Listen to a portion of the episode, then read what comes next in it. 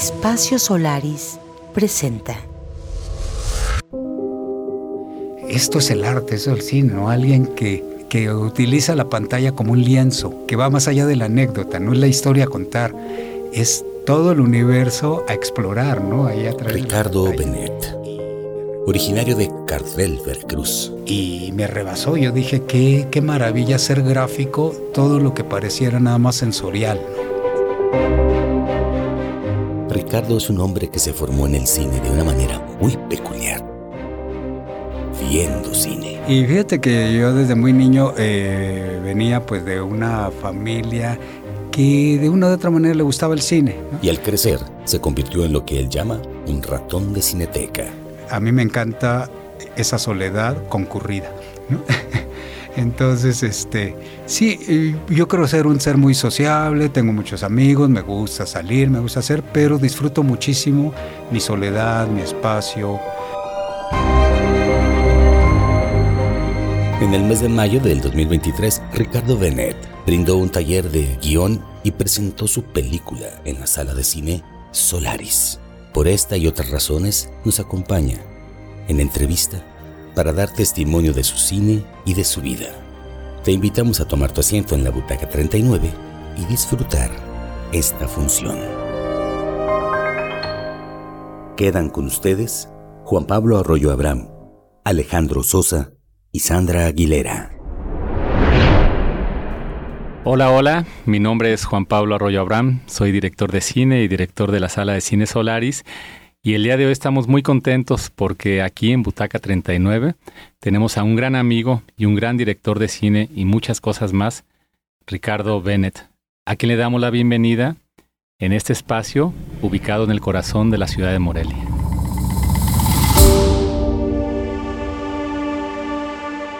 Hola a todas y todos, estamos aquí en el podcast de eh, Butaca 39 y nos da mucho gusto recibir al maestro Ricardo Bennett en este espacio de diálogo, reflexión y bueno, todos los temas en torno al cine. Bienvenido Ricardo.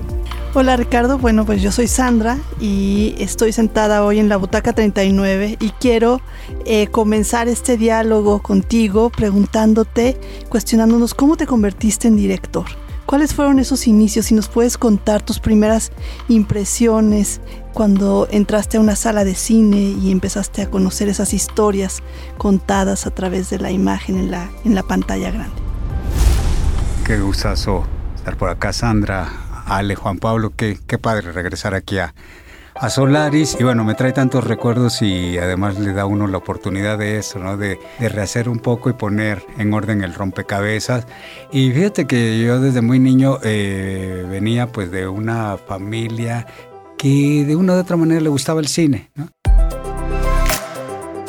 Y mi madre era como más refinada en esos gustos, a pesar de que mi padre era más sofisticado, un ingeniero civil, con dos o tres idiomas, etc. Y mi madre, pues, había sido una muchacha muy simple de pueblo que apenas traía la primaria y si acaso algo de secundaria y, nada más, pero a ella le enganchó mucho las imágenes y el cine europeo de aquel entonces. Entonces eh, vivió así con las cosas estas de Fellini, con los íconos, con, con la gente, además con los actores, actrices de aquel tiempo. Había cines como El Paseo y El París en la Ciudad de México dedicados a la producción europea básicamente. era más fácil ver y tener como eh, símiles y como puntos de referencia a Mastroianni o a Claudia Cardinale o a Catherine Deneuve o ¿no? a Gina Lolo Brigida y, este, Sofía Loren y todo. Era muy fácil no tenerlos y vivir con eso y con la música misma y, oíamos cosas de Eurovisión y de San Remo que después se fueron perdiendo con las generaciones, ¿no? Ya en los ochentas se americanizó todo y, fue más difícil, ¿no? Este, entró más el cine y, la ideología eh, gringa. Pues yo era aficionado a las películas, me encantaban las de romanos y todo, ¿no? Todas las de batallas y Ben Hur y Espartaco. Y me gustaban mucho las de circo, ¿no? Recuerdo que Les cuento que alguna vez hice que mi hermano mayor, que me lleva 10 años, y lo hice que se quedara a ver las tres funciones seguiditas de El espectacular mundo del circo con John Wayne y Claudia Cardinale. Y este, claro, nos llevamos un regaño supremo cuando regresabas a casa. Él muy a gusto porque se fue con la novia, entonces él hizo cortitas las tres funciones. Pero, este, pero yo estaba... Eh, desde niño ya era cinéfago, que no cinéfilo. Entonces, entonces yo había seguido pues todo el proceso viendo cosas, leyendo, haciendo. Y no recuerdo bien la edad, pero debe haber sido por los 15, 16 años que uno se topa ya con las películas más definitivas, ¿no? Es como las lecturas, ¿no? Y acá así me pasó también, ¿no? ¿Y nos puedes decir cuál es? Sí, fíjate que fue para mí ver este Antonioni en general, pero el Desierto Rojo recuerdo que cuando lo había a los 16 años, terminé y dije, ¿cómo es posible que alguien en hora 40 o algo así diga tantas cosas, hable de la incomunicación, de la soledad, de la espera, pero haga además todo un tratado del color, de la textura, de las geometrías. Digo, esto es el arte, eso es el cine, ¿no? Alguien que, que utiliza la pantalla como un lienzo, ¿no? Que, que va más allá de la anécdota, no es la historia a contar, es todo el universo a explorar, ¿no? Ahí a través de la pantalla y me rebasó. Yo dije, qué, qué maravilla ser gráfico, todo lo que pareciera nada más sensorial.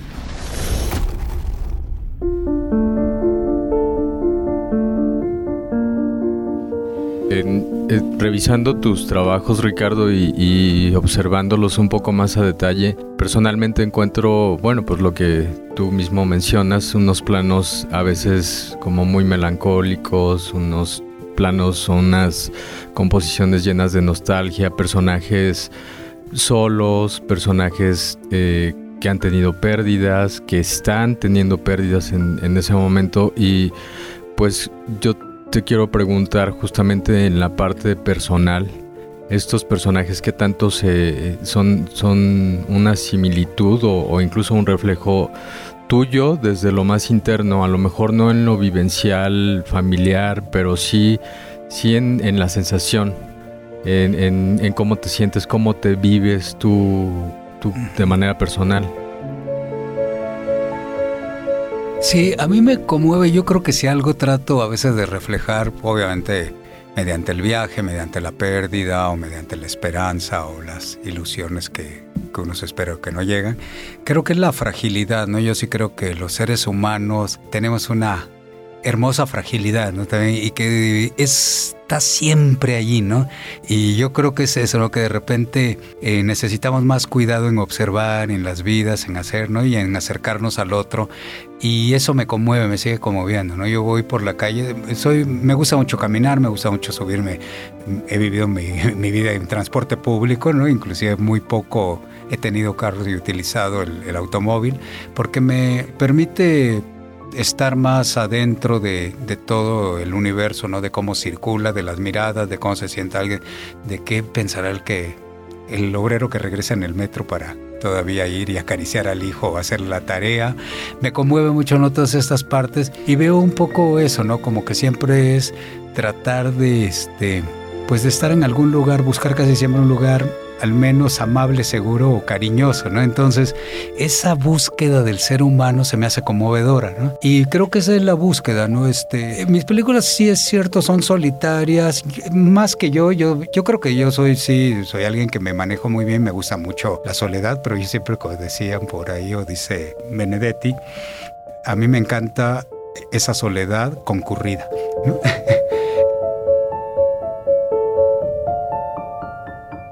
me conmueve eso, ¿no? La distancia, eh, la soledad, el viaje.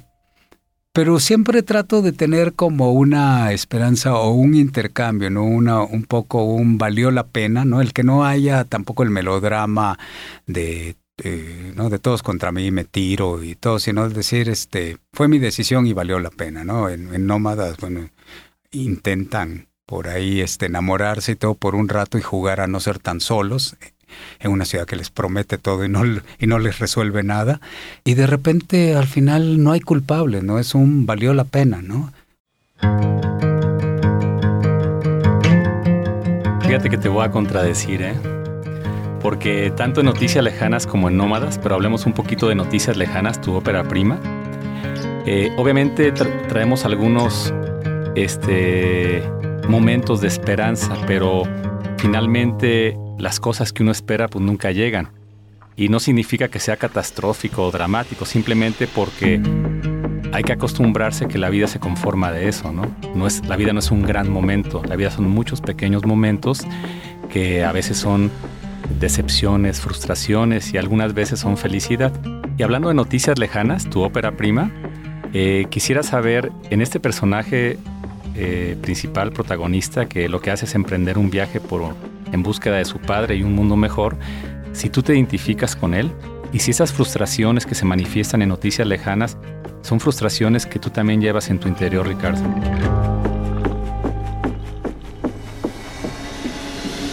Fíjate que a lo mejor conscientemente no tanto me identifico en quizá en lo naif del personaje, ¿no? En que yo sí soy este eh, bastante optimista en general, ¿no? Aunque dicen que optimista es aquel que no tiene todos los datos. es cierto, entonces este, a lo mejor no sé toda la verdad, no me la han contado, pero yo sí creo que el ser humano por naturaleza eh, opta por por la vida, ¿no? Y yo creo que este personaje de Martín en, Noticias Lejanas sí tiene ese arrojo que yo tenía desde niño y desde siempre de querer ir a buscar mundos mejores y de querer salvar al mundo y de ah, un, un poco esas lecturas, esas cosas sí me inculcaron una idea entre Sandokan y este, ¿no? y Alejandro Magno y llevar el helenismo a todos lados, etcétera. Sí, sí hay algo, ¿no? Como de esa megalomanía. Pero creo ser este un poco menos cándido, que eso sí sé la verdad también de esta dificultad de la vida y me he acostumbrado a saber que hay lo que hay,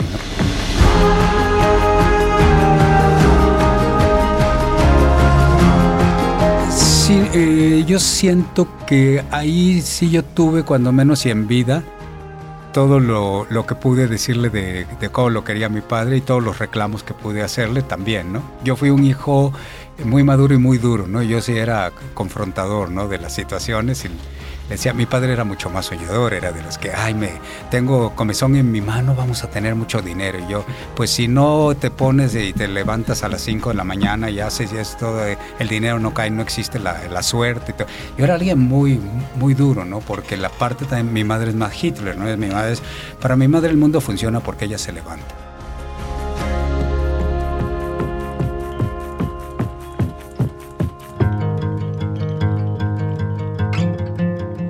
Decía es que la mamá de alguien tiene migraña, me decía, dile que se levante a las 6 de la mañana a trabajar y se deje de tonterías, ¿no? Porque para ella esas cosas, ni la depresión ni nada existe, ¿no?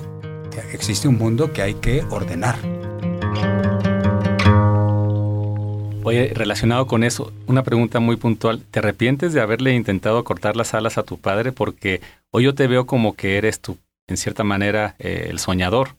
Sí. la figura de tu padre, ¿no? En aquel tiempo eras el rebelde porque por naturaleza somos rebeldes. Lo que nos dice nuestro papá, queremos hacer lo contrario. ¿Te arrepientes un poquito de haberle dicho siempre lo contrario o no, Ricardo? Yo creo que sí, yo creo que con esta soberbia que nos identifica en la juventud, ¿no? Este, nos pasamos un poquito y no nos damos cuenta que la naturaleza de ellos es así y que no tenemos derecho a dejarlos de que sigan soñando o de que sigan apostando, ¿no? Hasta que mueran.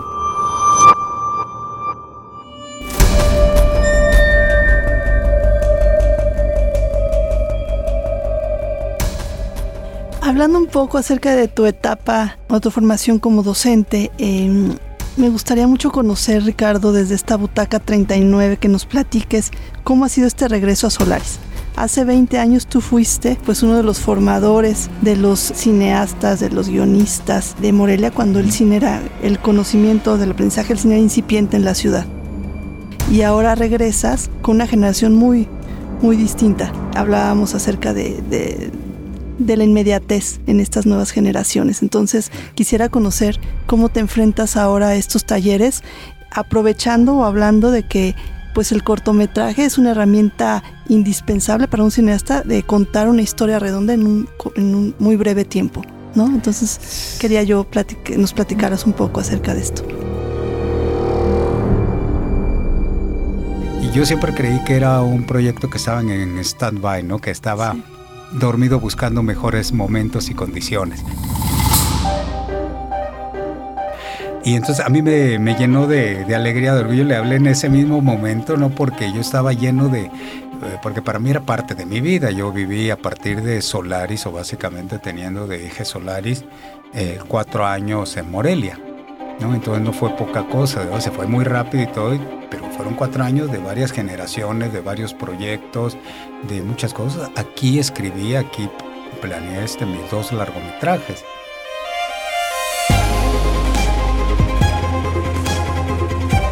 Este, eh, terminé de escribir o de, aquí me lancé a, hacer toda la preproducción y a, filmar noticias lejanas y posteriormente ya casi hacia el final vine y aquí me aislé cinco tardes o dos semanas, cuando ya todos se iban, yo me metía a la computadora y me pasaba acá horas y horas, me quedaba con la llave porque salía de aquí a veces a las 3 de la mañana o a las 5 y aquí escribí Nómada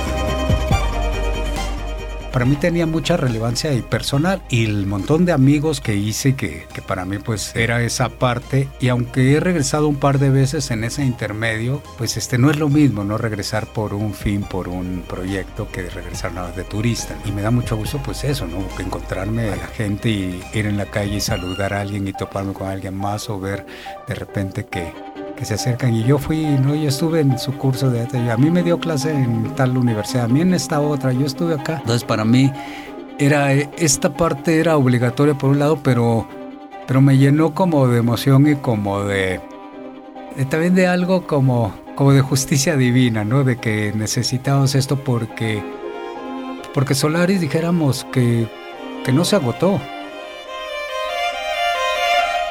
Butaca 39 Continuamos. A mí me da la impresión de que en tus películas se ve eso de alguna manera que el tiempo le gana a los personajes y por eso se mantienen un poco en el pasado, en esa búsqueda, en esa esperanza y esta cuestión de la que tú hablas de manera personal de justicia divina en este momento con Solaris, pues se puede es, es una realidad. Sin embargo, en muchos momentos no se no sucede. Y yo te quiero preguntar cómo te sientes tú al respecto. Incluso, pues, archivos de películas, de tus películas, pues que ya están rebasadas en el sentido tecnológico, técnico, y que ya no van a poder ser vistas con la calidad que en su momento pues se tenía o en la calidad que ahora se puede tener, precisamente porque ya el tiempo avanzó. ¿Cómo te sientes ante eso? Porque pues a mí me, da la impresión de que es un reflejo precisamente de, en, tus películas y, no sé cómo te sientas al respecto. No lo había analizado de esa manera, me parece muy, muy padre y este, inquietante ese concepto que el, de que el tiempo nos rebasó.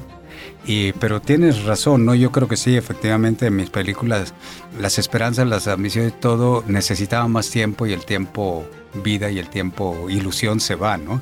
y nos rebasa. Sí, bueno, yo planeo eh, antes que nada pues ser este eh, rico y famoso para poder rescatar mis películas, ¿verdad? Para poder este volver a, a llevarlas ahora desde su negativo, desde todo a un transfer digital y hacer eh, que qué lástima, ¿no? Que los nuevos métodos que deberían de prometernos más permanencia es justo lo contrario. Pareciera que va a durar más una película física que un archivo este, cibernético, ¿no? Es, es increíble. Estén siempre diciendo que eres obsoleto cada cinco años, ¿no? Si vivo el mundo, yo tengo esta noción de que no nos dan tiempo, ¿no? De que apenas estamos comprendiendo un algo, de que apenas estamos tratando de que una este, corriente artística, de que alguna nueva idea o alguna pregunta sea comprendida y sea agotada cuando ya pasamos a lo siguiente.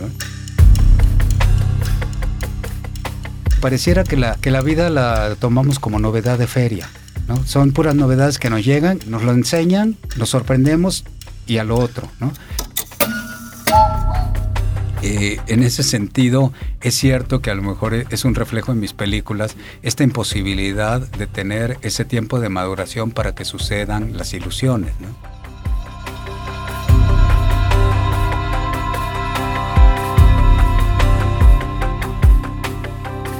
Fíjate que yo creo que no hay que tenerle miedo al tiempo, ¿eh? Al final de cuentas, uno es dueño de sus propias pausas y asimismo tú en tu caso de tu propio cine, ¿no? Y creo que tanto Noticias Lejanas como Nómadas son películas que hacen una pausa. Y son películas de acción al final de cuentas, una acción sentimental, pero son películas que nos obligan a hacer una pausa porque esa es la intención de la película también. Me pasó con El caballo de Turín de Belatar, que dura casi tres horas y que la verdad para mí fue una sacudida en mi cerebro y mi corazón, ¿no? Con tu cine me pasa lo mismo, Ricardo. Es decir, esa pausa a la que nos obligas creo que es necesaria, ¿no? Entonces, al final de cuentas, yo te dije, tu cine no se parece a ningún otro, porque tú nos obligas a ver a través de tus ojos y nos obligas a hacer esa pausa necesaria, ¿no? En Solaris hicimos una pausa de 17 años, pero yo siempre sabía que iba a revivir y aquí gracias a Sandra Aguilera y Alejandro Sosa que eh, fueron como la bujía para encender este motor de nuevo, pues eh, sabíamos que había algo aquí. Y yo frené Solaris pues por la muerte de mi padre. Entonces a lo que voy es que a veces tanto el cine, los proyectos personales, pues obviamente eso nos obligan a tomar decisiones que afectan a una comunidad. Si yo cierro Solaris, pues dejé a un chorro de gente intranquila y deseosa de seguir aquí, ya no pudieron hacerlo. Si tú decides hacer una película, y es una responsabilidad muy fuerte, con una temática pausada, o con una temática muy profunda, pues estás de alguna manera siendo responsable de lo que va a suceder en esa película. Y te quiero preguntar, tanto en Noticias Lejanas como en Nómadas, que Nómadas se podría decir que es una película un poquito más colorida, ¿te quedaste con ganas de algo en alguna de esas dos películas? En Nómadas específicamente, ¿te frustraste? ¿Te quedaste con ganas de algo? ¿Qué repetirías? ¿Lo volverías a hacer?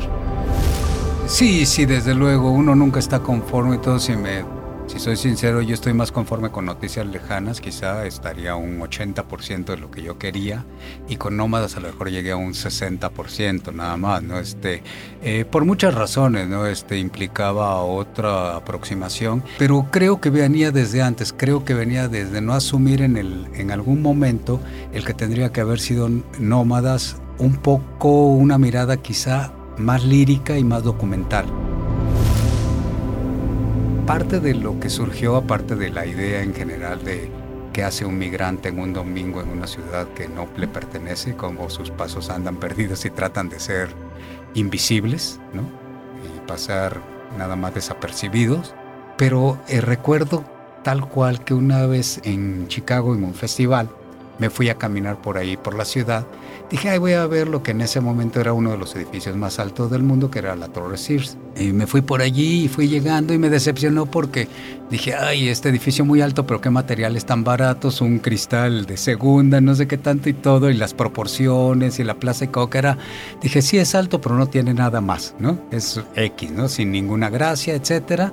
Y estaba yo en esas disertaciones cuando siento gotas de agua, pero había un día despejado y soleado. Dije, ah", y volteo y por allá del piso, yo creo 70, 80, había unas hamacas colgando con dos o tres limpiando cristales. Y entonces de ahí dije, qué cosa, ¿no? Ellos ahí colgados en las alturas sin nada y acá toda una ciudad y las historias sucediendo y qué pasa en ese piso 80, en el otro lado del cristal, en esa oficina. Y empecé a pensar, es que esto es ¿no? lo que yo quiero ver. Pero esa sensación quería yo tratar de repetirla así de, precaria, de volátil, de como de casual. Nada más para que nos entienda toda la gente que nos escucha, en Nómadas hay un personaje mexicano que limpia los cristales de un rascacielos, es interpretado por Tenoch Huerta, y está una documentalista que está interpretada por la actriz Lucy Liu. Ella está dentro del edificio, él está afuera limpiando el cristal y empiezan a conocerse de esa manera, ¿no? El mismo guion de Nómadas varió mucho porque yo lo había planteado como el encuentro como más improbable, ¿no? Entre una mujer bastante mayor, una mujer en su última sensualidad, al estilo que será Julian Moore o Susan Sarandon o alguien así, y uno muy joven que se viera realmente la diferencia de edad, que más la diferencia social, económica y este... Yo quería que fuera eh, la protagonista Susan Sarandon. Entonces, cuando yo fui con Noticias Lejanas y gano el Festival de Mar del Plata, andaban por allá Susan Sarandon y, Tim Robbins.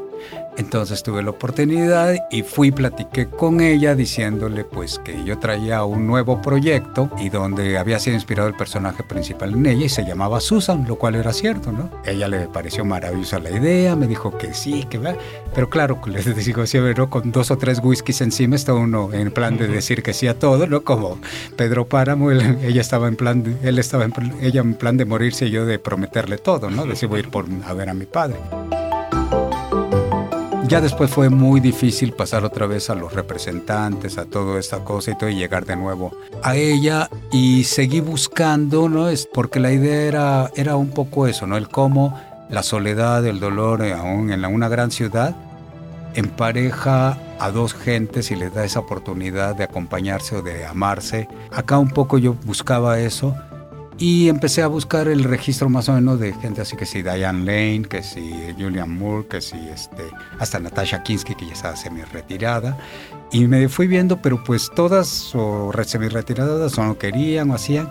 Yo seguí buscando y ya teníamos el tiempo encima porque los este, apoyos y dineros tienen una se caducan, ¿no? Y entonces un buen día yo andaba por allá en la montaña, agarrando señal en el cerro y me dicen, oye, fíjate que le dimos tu guion a Lucy Liu y se lo dimos anoche y nos habló a las 6 de la mañana y nos dijo que ya no lo soltáramos, que por favor que ella lo quería hacer, que sí o sí, ella iba a hacerlo y que cuando puedes verla, que almuercen o coman. Y ya así a los 3, 4 días estaba yo allá en, este, en Beverly Hills eh, en el almuerzo con, con Lucy Liu, y ella ya dando por hecho de que ya no lo vamos a hacer, ella ya metiéndose así en, oye, si hacemos esto y si acá y mejor y en esta escena esto, pues ella ya lo tenía perfectamente planeado, a ella le gustó mucho el proyecto y yo le dije, oye, sí, pero yo sé que esta es una película limitada y barata mexicana y tú vienes pues de del cine de grandes presupuestos, digo, tú vienes de, de hacer Kill Bill, donde supongo que al menos has de haber ganado un millón de dólares y todavía me hace con la mano así de que un poco más, ¿no? Pero entonces ella dijo, no te preocupes, esas son cosas de mis representantes y tu gente. A mí me gusta y lo quiero hacer y voy a cobrar lo que cobraría una egresada del Actors Studio ahorita en este momento, ¿sí? Entonces tenía la gran ventaja de que ella eh, vive en Nueva York y la película se iba a filmar allá. Tuve el chance de al menos 15 días diario por una hora ensayar con ella. Yo fui extra en tu película, ¿eh? Sí. En, una cantina. Juan Pablo en una cantina sale ahí así todo. Eh, eh, antes no me pide ahora regalías y me pide que... es que no te he comentado, pero por ahí va la tirada, Ricardo. Oye, Ricardo, pues tú lo has dicho, el tiempo es limitado. Yo me quedo en esta entrevista con lo que decías acerca de, la feria, de los objetos de feria. Iniciemos preguntando acerca de cómo fueron tus inicios en el cine. Y yo por último te quería preguntar, ahora estás experimentando nuevas tecnologías, la realidad virtual, la inteligencia artificial, ¿cómo se insertan estas nuevas tecnologías en el cine para contar una historia y cómo podemos hacer para eh, eh, mezclar estos lenguajes híbridos que sean tan que, vuelvan a ser humanos? Fíjate que son prueba y error todavía porque las apuestas uno cree que es la gran tecnología o que esto va a ser el boom, ¿no? El, eh, eh, y a la mera hora no funcionan porque también la gente no quiere invertirle más tiempo en conectar un nuevo aparato, ponerse un nuevo audífono. Entonces, la realidad virtual que se creyó desde hace unos 8 o 10 años que iba a ser, ha tardado mucho porque no le han encontrado la, eh, masificación ¿no? del asunto. Yo tengo este que fue el primer corto en realidad virtual hecho en el estado de Veracruz. Y fue un poco un reto porque en un festival llegó la gente de VR Awake y me dijeron, oye, queremos hacer algo pero narrativo porque hacemos nosotros publicidad y les funciona muy bien como publicidad. Y me dio mucho gusto pues que me dieran toda la libertad creativa. Yo lo único que les pedí es no ser interactivo, no me gusta ni la interactividad ni volverlo videojuego, sino narrar una historia de manera tradicional y casi contemplativa pero ahora con esta nueva plataforma que me implicaba varios retos, ¿no? Porque era qué tiempo de cada escena, cómo aprovechar toda la espacialidad para que el espectador volteara a todos lados y no nada más se clavara donde hubiera una acción, para hacerlo esto, ¿no? Este, una, una realidad de, de entorno.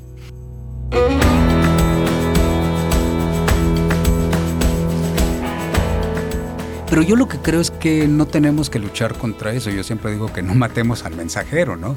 Más bien mejoremos el mensaje, porque el reto siempre será el mismo, que es narrar y conmover. Eso ahora es como las historias mismas, ¿no? No es que el cine haya cambiado tanto, estamos contando lo mismo que contaban los griegos, solo que lo traemos aquí y ahora.